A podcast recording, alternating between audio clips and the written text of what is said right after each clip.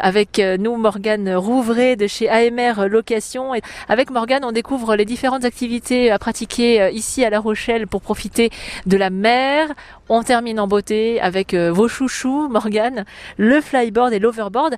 Le fly et l'overboard sont appelés de façon assez barbare des engins à sustentation hydropulsée. Donc on, va, on, va, le reprendre avec des mots un petit peu plus clairs. Pour comprendre comment ça fonctionne, il faut déjà comprendre le mode de propulsion d'un jet ski.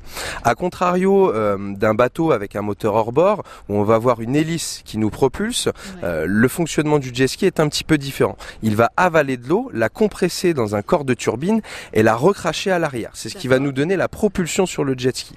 Nous, tout simplement, on va venir installer un coude en métal avec un tuyau pour dériver le flux d'eau qui est éjecté par le jet. Et en fait, ce flux d'eau est redirigé donc soit sous la planche flyboard, soit sous l'overboard. Donc sous la planche flyboard, ça va nous envoyer en l'air. Et l'overboard, ça va nous propulser plus à l'horizontale, c'est ça?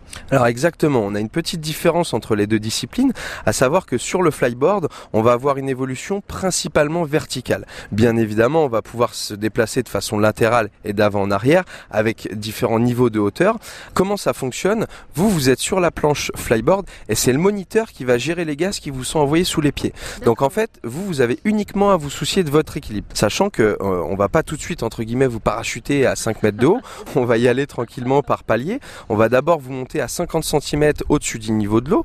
Dès qu'on va vous sentir un petit peu en confiance et qu'on va voir que vous manœuvrez euh, la planche de flyboard, et si bien évidemment vous le souhaitez, on va progressivement augmenter la hauteur. Pour les clients les plus courageux, on peut monter jusqu'à des hauteurs de 7-8 mètres. Il y a des qualités physiques quand même à avoir peut-être? Ça nécessite pas forcément euh, une condition physique euh, délirante. Hein. Il faut savoir qu'on passe des personnes de 16 jusqu'à 60 ans sur le matériel et ça fonctionne très très bien. Jusqu'à quel âge vous m'avez dit? Jusqu'à alors l'année dernière on a eu entre guillemets euh, la doyenne euh, en flyboard euh, à 67 ans. Vous qui êtes euh, au plus près comme ça de ces disciplines euh, euh, qu'on peut pratiquer ici sur, sur l'eau, il y a d'autres tendances peut-être pour les prochaines années que vous sentez déjà arriver? On assiste réellement à un gros développement au niveau des sports nautiques sur ce mode de propulsion. On va retrouver, comment dirais-je, des, des, espèces de vélos qui sont propulsés de ce type.